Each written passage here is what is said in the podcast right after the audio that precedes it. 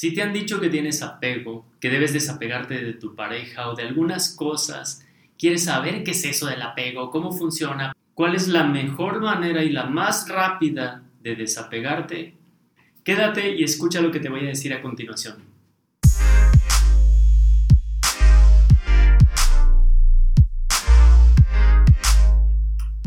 Comencemos por qué es el apego. Si vamos a una definición de diccionario de psicología, probablemente encontremos algo como el apego es un lazo emocional profundo que se da con otra persona y es difícil romper. En realidad son definiciones que no nos sirven mucho. Te voy a dar una muy práctica. Si quieres entender de manera sencilla y que incluso una buena definición cuando hablamos de un problema, en este caso el apego es un problema, te debe dar idea de qué es lo que está pasando para poder solucionarla. Y la definición que te voy a dar a continuación se me hace la mejor de todas. Apego es el lazo emocional que se forma entre el niño y sus cuidadores. Y es el medio por el cual el desamparado infante consigue satisfacer sus necesidades primarias. Estamos hablando de supervivencia. Me gusta la definición porque si lo pensamos, un niño pequeño necesita a sus criadores.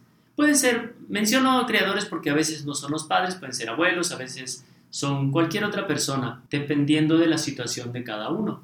Entonces, desde el punto de vista evolutivo para la supervivencia, el niño tiene que generar ese lazo con las personas que van a asegurar o se supone que tienen que asegurar su supervivencia.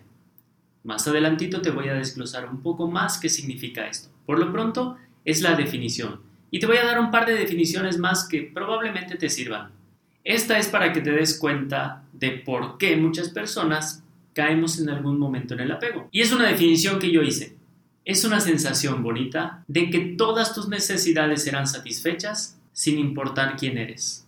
Diferentes necesidades, si bien ya hablamos de que las necesidades de supervivencia son en el niño, ya de adulto probablemente no sean así, pero tenemos necesidades de afecto, de ser felices, realizarnos, un conjunto de cosas que sentimos que necesitamos, y esa es la diferencia, sentimos que necesitamos porque no necesariamente lo necesitamos, de otra persona o de algo o de un animal.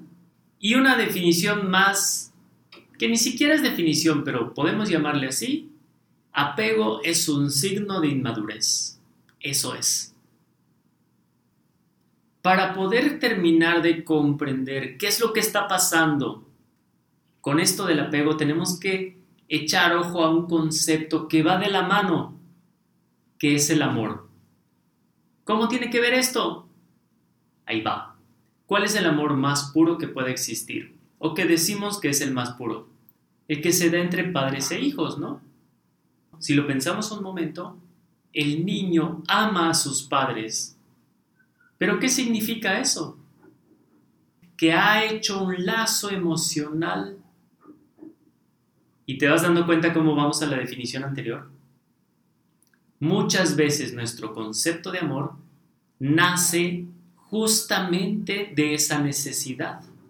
Entonces, el infante ama a sus cuidadores porque le satisfacen todas esas necesidades primarias. Hay una superposición entre el concepto de amor y el concepto de apego. Si podemos explorar nosotros en retrospectiva de dónde nace ese sentimiento que le llamamos amor, lo vamos a rastrear hacia este preciso momento, cuando el infante necesita de alguien para poder sobrevivir. En un momento más te voy a dar evidencia científica de esto. Por lo pronto vamos a terminar este punto. El apego es el lazo que se da entre el infante y sus creadores para cubrir sus necesidades básicas. Y el amor es el sentimiento que se da como consecuencia de que los cuidadores cubren estas necesidades. Y bueno, ya que comenzamos a entender entonces qué es el apego, de dónde viene esa sensación, ese lazo, esa necesidad de crear un lazo y cómo es que la llevamos hacia la etapa adulta, porque nos apegamos. ¿Qué sucede? La explicación más sencilla es que esas conexiones, ese lazo que se debe generar solamente en la infancia, lo queremos tener también en la etapa adulta. Porque un infante necesita que le provean todo. Y esa sensación de que nos van a proveer todo lo que necesitamos, pues es muy persuasiva, es muy agradable. Y muchas personas no aprenden a dejar esa sensación madurar y obtener todo lo que necesitan de la vida por sí mismos. Otra cosa que ayuda a que se dé el apego es que no nos damos cuenta. Sucede poco a poco la sociedad está inmersa de personas que se apegan a cosas, a sus animalitos, a las personas, y entonces lo vemos normal. No nos enseñan a desapegarnos, no nos enseñan qué proceso debemos llevar para romper ese lazo y madurar, y lo único que vemos pues es lo que aprendemos a hacer. Y como vemos que muchas personas tienen apego, inconscientemente aprendemos a apegarnos. Otro aspecto a considerar es que esa sensación que nos puede producir el hecho de creer, porque no es la realidad, creer que algo o alguien nos va a proveer lo que necesitamos para vivir o para ser felices o para estar completos, es una de las razones por las cuales buscamos apegarnos. La otra explicación es que si no lo tuvimos en la infancia, pues vamos a estar buscándolo. De manera sencilla, si lo tuvimos en la infancia, pues queremos esa sensación y no nos enseñan que debemos eliminar ese lazo. Y si no lo tuvimos, como tenemos los mecanismos neuronales para eso, lo vamos buscando hasta la etapa adulta. Sí o sí seguimos buscando algo en la etapa adulta que es de la etapa de la infancia. Solo que en un caso lo tuvimos y lo probamos y sabemos que es, bueno y lo queremos, y en el otro caso no lo tuvimos, pero nuestro cerebro sabe que tuvo que estar ahí, entonces lo seguimos buscando. Y bueno, la última explicación es científica. Hay neurocientíficos que consideran que nacemos con un mecanismo cerebral ya estructurado para generar ese lazo de apego con nuestros creadores. Es sano en la infancia. Por eso ya lo traemos, es un mecanismo adaptativo para que podamos sobrevivir. Y adivina cuál es la hormona responsable de echar a andar todo ese mecanismo. Hay neurotransmisores, hormonas, o funciona como neurotransmisores. Hay neurotransmisores en el cerebro que tienen distintas funciones. Y hay uno que se le llama neurotransmisor del amor, o la hormona del amor es la oxitocina. Y curiosamente, ¿te acuerdas que hablamos del amor? La misma hormona del amor es la que causa ese mecanismo. No es de extrañarnos entonces que ese mecanismo lo mezclemos con a lo que le llamamos amor. ¿Tiene sentido para ti? Para mí tiene todo el sentido. Porque si ya lo llevamos a la etapa adulta, esa sensación que le llamamos amor, yo amo algo, quiero o, querer, tiene esas características. Es al menos la sensación o la emoción, si le queremos llamar así, es inseparable en el apego que lo que le llamamos amor. La diferencia la hacen los pensamientos que tenemos con relación a la situación. Y obviamente el momento de la vida. Si estamos hablando de un niño, ese apego es sano. Si estamos hablando de un adulto, ya no es tan sano ese apego. Y en ambos casos le llamamos amor. Voy a hablar en otro momento ampliamente sobre esto, pero por lo pronto, el concepto de amor tiene demasiadas definiciones. Por supuesto que algunos dirían, no, no, eso no es amor, o esto sí es amor. Hay personas que le llaman amor y es apego. ¿De dónde viene? De esto que te acabo de mencionar del hecho de que este lazo natural en la infancia sea desencadenado por la misma hormona que después nos produce ese, esa sensación de amor romántico, no es casualidad. Nos está hablando de que hay una relación ahí. Otra razón por la que nos apegamos es porque queremos seguir experimentando pues eso bonito de que no nos hace falta nada. Y luego, ¿qué pasa con eso? Que proyectamos lo que antes era responsabilidad de nuestros criadores en cosas, animales, personas. Tal vez no solo en una cosa. Ya como adultos tenemos necesidades más amplias. Bueno, en la famosa pirámide de Maslow podemos darnos cuenta que hay diferentes necesidades del ser humano y todas esas pueden ser una razón de apego. Entonces podemos poner algunas en situaciones, algunas en el trabajo, algunas en una persona, otras en mi animalito, otras en las cosas, de tal manera que empezamos a sustituir ese todo que eran nuestros creadores en varias personas o varias cosas. A veces tratamos de que sea solo una. Es donde se pone un poco más serio el asunto cuando queremos que nuestra pareja cumpla todo eso y sea nuestro todo en la vida, que algunos usamos esa expresión. Bueno, la usan. Entonces vamos a ver cuáles pueden ser las consecuencias de ese apego. La primera consecuencia lógica es que una persona que tiene apego no es un adulto independiente, porque si tiene un sentimiento o, o quiere generar un lazo como un niño, el niño es dependiente, literalmente depende de sus criadores para vivir y cubrir sus necesidades básicas. Si esa misma relación la quiere un adulto, entonces ese adulto no está buscando ser un adulto independiente, sino un adulto que dependa de alguien más. Y si nosotros dependemos de alguien más, vamos a sufrir. Porque no siempre tenemos la suerte de encontrar una pareja que cuide de nosotros y nos dé todo, que nadie nos puede dar todo, un empleador que nos dé el mejor ambiente de trabajo, las mejores prestaciones, un buen sueldo. No, no podemos depender de, del empleador o de la empresa no podemos depender, no podemos poner nuestra felicidad, por ejemplo, en una mascota, en cosas materiales, bueno, en todas las diferentes cosas a las que nos podemos apegar. Si podemos una necesidad fundamental para nosotros afuera, corremos el riesgo muy grande de que no sea cubierta y eso nos lleva al sufrimiento. Además de que el hecho de pensar que algo más afuera de nosotros nos va a satisfacer por completo es una ilusión. Y las ilusiones, por definición, no son realidad. Y al no ser realidad, cuando nos damos cuenta o cuando no están sucediendo, sufrimos. Entonces, el apegarnos también es causa de sufrimiento y de dolor. Dolor es algo inevitable. Si yo tengo una pérdida Estoy triste y me duele esa pérdida, un ser querido, una relación, un trabajo.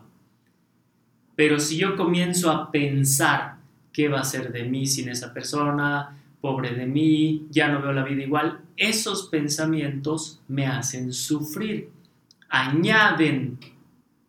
Y ahora es sufrimiento, no solo el dolor. Bueno, en el caso del apego, produce el dolor, porque si comenzamos, por ejemplo, una relación por apego, cuando se termine, que estaba destinada a terminarse porque desde el principio hubo apego, entonces va a haber dolor. Pero además hay sufrimiento porque estamos pensando como seres inmaduros que necesitamos de eso. Y este pensar causa sufrimiento. Por último, va a repercutir en otras áreas de nuestra vida. Vamos a sabotear otras áreas de nuestra vida. Porque si creemos que algo afuera de nosotros nos debe dar felicidad o lo que sea que necesitemos, entonces con tal de tener eso, vamos a descuidar otras áreas de la vida.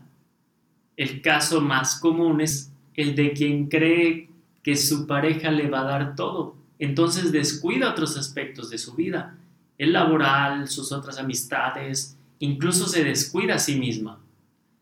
O al contrario, hay personas que ponen todo en cosas materiales y descuidan a su familia, a su pareja. Las combinaciones pueden ser las que tú quieras. El punto es que vamos a sabotear, vamos a descuidar otras áreas de la vida y se van a deteriorar. Y bueno, ¿cuáles son los síntomas de que tengo apego? ¿Cómo sé que tengo apego? Básicamente son dos cosas. Una es el sentimiento, pero no solo el sentimiento. Cuando tú sientes que algo o alguien va a cubrir una necesidad básica, primaria tuya, ese es un signo de apego. Felicidad, realización, amor, económica, física, de supervivencia, cualquiera de esas necesidades, si tú sientes que alguien o algo más es responsable de proveértelas, es un signo de apego. Ese es el sentimiento que se parece al lazo infantil, pero hay algo que lo complementa y son los pensamientos. Las creencias que tenemos con relación a lo que pasa hacen que se transforme en un apego. Porque si bien de adulto yo siento alegría cuando estoy con mi pareja, está bien, yo soy alguien feliz e independiente y ella es feliz e independiente. Pero en el momento en el que pienso que sin ella ya no soy feliz o no puedo ser feliz, ese pensamiento es un inicio de apego. Sin ti no soy feliz. ¿Qué va a ser de mi vida sin ti? Es un signo de apego. En otro ejemplo podría ser mi coche. Si para saldar deudas y estar bien tengo que vender mi coche, pero yo siento que no quiero deshacerme de él, e incluso no lo hago, es un signo de apego, porque yo estoy diciendo, no puedo deshacerme de él. ¿Te das cuenta? Una cosa es el sentimiento y otra cosa es el pensamiento de no quiero deshacerme, siento que no. Aunque digas siento y sientes, una cosa es decir siento esto y otra cosa es sentirlo en realidad. Son los dos síntomas de que hay apego. Tú en realidad puedes vivir sin otra persona, puedes ser feliz sin otra persona o cosas o animales, pero si tú piensas y sientes que no, es un signo de que tienes apego. Ahora, ¿cuál es la solución? Pues el desapego. La mayoría te dice, bueno, tienes apego, desapégate. Pero te voy a dar una perspectiva distinta. Con un ejemplo. Si tú me preguntas, oye Roberto, ¿quién eres? Soy el ex de María, ¿tendría sentido para ti? Me estoy definiendo con relación a algo más. No tiene sentido, ¿verdad? Entonces, cuando nosotros decimos, quiero vivir desapegado, de cierta manera es lo mismo. Más bien la pregunta es, ¿cómo quieres vivir? ¿Quieres vivir como un adulto maduro, libre, independiente? Debemos convertirnos en seres humanos independientes para salir del apego. No pensar en desapegarnos. Quiero desapegarme. ¿Cómo lo haces? Si yo te digo, no pienses en un elefante rosado, ¿en qué piensas? Pues en un elefante rosado. Y no es que y no es que la palabra no tenga algún efecto raro, simplemente para nosotros darle sentido a algo tenemos que hacer una representación mental. En este caso, si yo te digo un elefante rosado, pues tienes que hacer una representación mental, aunque yo te diga que no pienses en eso. Entonces, si tú piensas en apego con relación a algo, me, voy a desapegar de mi pareja, para pensar en desapegarte de tu pareja, tienes que estar pensando en tu pareja y en la acción de desapegarte. Pero si simplemente piensas, quiero ser una persona independiente, ahí no está pasando nada que tenga que ver con tu expareja o con tu mascota, o con tu carro, tu casa, el dinero, tu empleo, con nada más que contigo. Y esa es una de las claves para terminar con el apego. Si tu mente ya no está en la cosa de la que quieres desapegarte, y, no me refiero a tu ex, es más probable que tú comiences a vivir una vida independiente. Y si te das cuenta, hasta como lo digo, tal vez te suene raro, ¿Cómo que independiente? Estamos hablando de apego. Sí. Y no es que lo contrario de apego sea independiente, pero ser independiente, ser maduro, ser libre, es la respuesta o es la solución al problema de apego, no el desapego. Desapego es parte del mismo problema. Y otra cosa con relación al desapego o a la solución para el apego es el gran mito pero grande de la autoestima. Te han dicho seguramente, es que estás apegada porque te falta amarte a ti misma. Si te amaras a ti mismo más, no tendrías problemas de apego con esta chava. Si te quisieras más a ti mismo, no necesitarías tantas cosas. Quieres llenar un vacío. El amor propio o autoestima, como le quieras llamar, tiene su lugar, pero no es la solución para el apego. Es un mito. ¿Qué necesitas Piénsalo, ya con todo lo que hemos hablado, ¿qué necesita una persona para vivir independiente, madura, libre? Sí, una característica de un ser humano maduro es la autoestima o el amor propio. Pero si tú estás en una relación de apego, por poner un ejemplo sencillo, tienes una relación y tienes apego. O, relación o tal vez terminaron, pero estás ahí batallando. ¿Qué es lo que tienes que hacer para ya no estar ahí y ser independiente? ¿Amarte a ti mismo? No, lo que tienes que hacer es dejar de hablar con esa persona, bloquearla de tus redes sociales, sacarla de tu vida y seguir tu propio camino. Y eso no es autoestima. Autoestima es yo me quiero. Y ya, es un sentimiento hacia mí mismo. Eso es autoestima, amor propio, ok, yo me amo. Nada más. La autoestima me ayuda a dos cosas. Si yo me quiero a mí mismo, soy capaz de iniciar algo. Y si yo me quiero a mí mismo, pues me siento bien. Y algunos dicen, bueno, es que si te sientes bien puedes hacer. Sí, pero no. Hay mucha gente con autoestima, artistas famosos, gente exitosa con muy buena autoestima y que tienen apego. No tiene nada que ver o tiene muy poco que ver la autoestima como solución para el apego. Lo que debemos hacer es lo que te voy a mencionar a continuación. Y bueno, algo importante de el desapego, le voy a llamar desapego porque vas a pasar por algo que es tipo cruda, como una desintoxicación. Así como cuando te meten a desintoxicarte de una droga, vas a pasar por algo así. Y quiero que entiendas por qué. Cuando vas del apego a convertirte en una persona independiente, pasarás por un proceso y en este proceso a veces va a haber mucho sufrimiento y dolor. Va a depender bastante de con qué recursos mentales lo hagas, quien te va a ayudar, pero sí va a ser difícil. Y te voy a mencionar algo por lo que vas a pasar y qué puedes hacer para disminuir el dolor o sufrimiento del proceso. Primero tienes que pensar, un niño de dos años, si puede perder a sus cuidadores que literalmente le van a proveer de todo lo que necesita para vivir, ¿cómo se sentiría? Digo, es un niño, pero nosotros con, con el recurso de adultos metidos en el cuerpo y la capacidad de un niño, ¿cómo nos sentiríamos ante la posible pérdida de todo eso que asegura nuestro futuro. Cuando piensas en eso realmente te da una idea de todo lo que siente una persona que tiene un apego. Por ejemplo, va a haber dolor emocional. Así como una pérdida normalmente causa tristeza y duele, así el hecho de comenzar a desapegarnos nos va a doler, porque literalmente es una pérdida, para la mente es una pérdida. Siempre que hay un cambio, es una pérdida entre quienes éramos y quienes vamos a ser. Ese convertirnos en alguien independiente implica la muerte de alguien que se apega, ese, esa parte del ego que está muriendo y es una pérdida. Además de la pérdida de la ilusión o de la cosa a la que le teníamos el apego.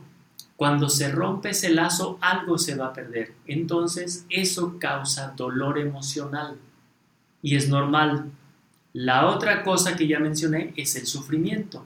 Si tú no eres consciente o no tienes un buen acompañamiento, vas a comenzar a tener pensamientos relacionados con ese dolor y con esa pérdida.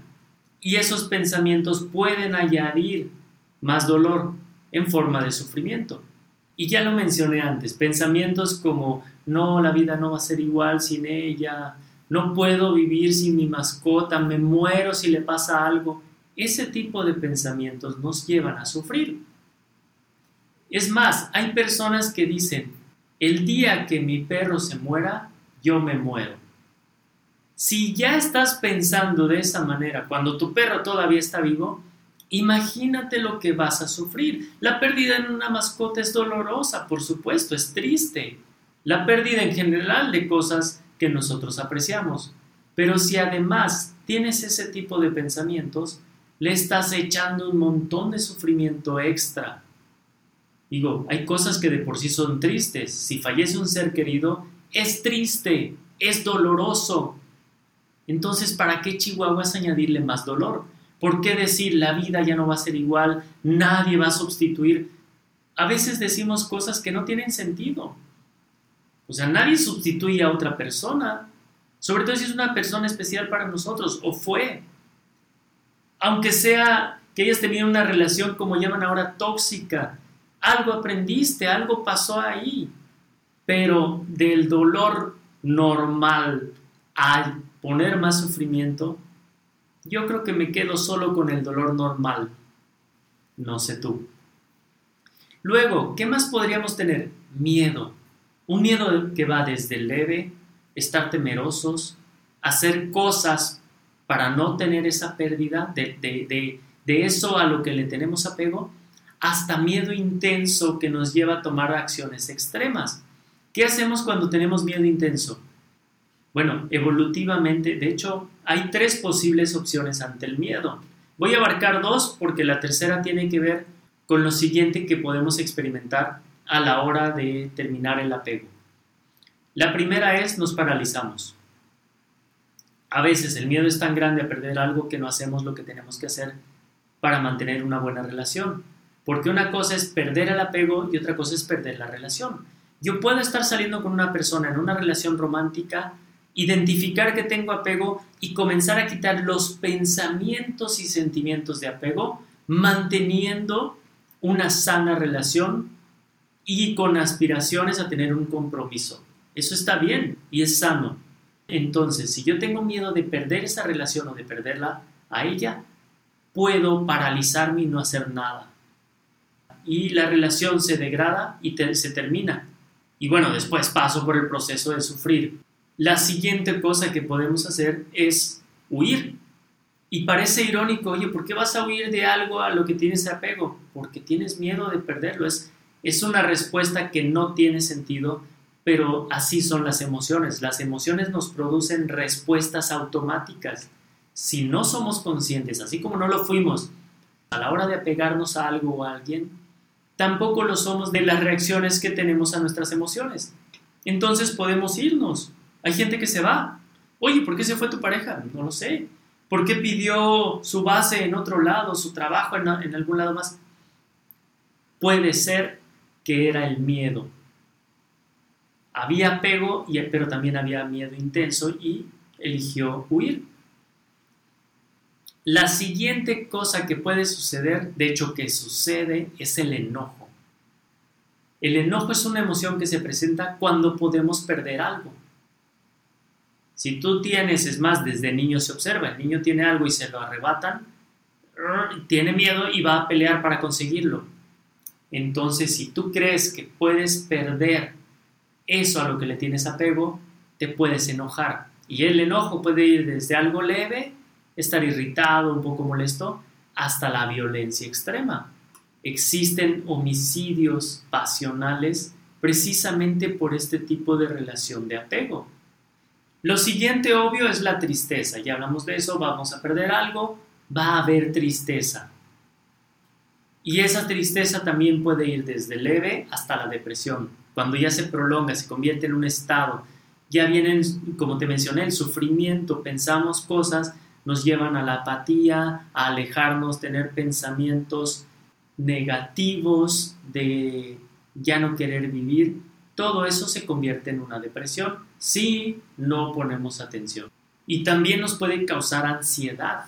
Una mezcla de todas las otras emociones con los pensamientos de si podemos perder esto con lo que tenemos el lazo, todo eso repetitivo en nuestra cabeza se puede convertir en ansiedad. Igual desde algo leve hasta algo intenso. Y bueno, ya llegamos a la última parte. ¿qué vas a hacer entonces para terminar con el apego y vivir de manera independiente? Primero, tienes que reconocer que tienes ese deseo en ti de tener un lazo infantil de apego. Así, aunque suene, oye, pero yo soy un adulto, tienes que reconocerlo.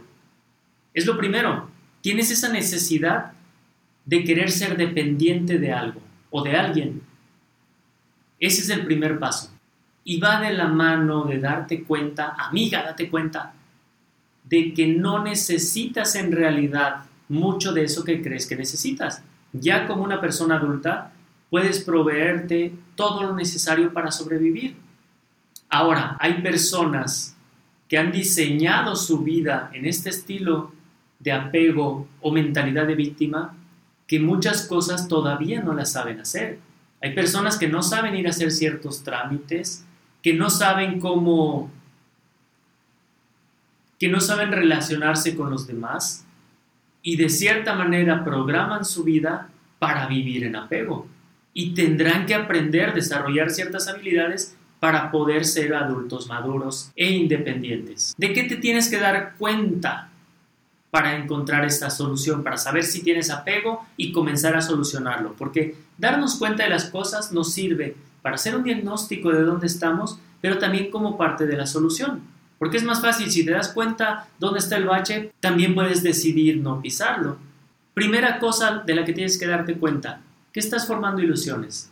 En tu cabeza estás poniendo lazos o vínculos que no existen o no tendrían por qué existir, como el de no puedo vivir sin esta persona. Eso es una ilusión, si puedes vivir sin esta persona. El siguiente, date cuenta si no tienes un papel de víctima. Las víctimas normalmente necesitan a alguien. Tres, tienes que darte cuenta de tu falta de interés por madurar, por ser una persona independiente. ¿Sí? Cosas como indicios.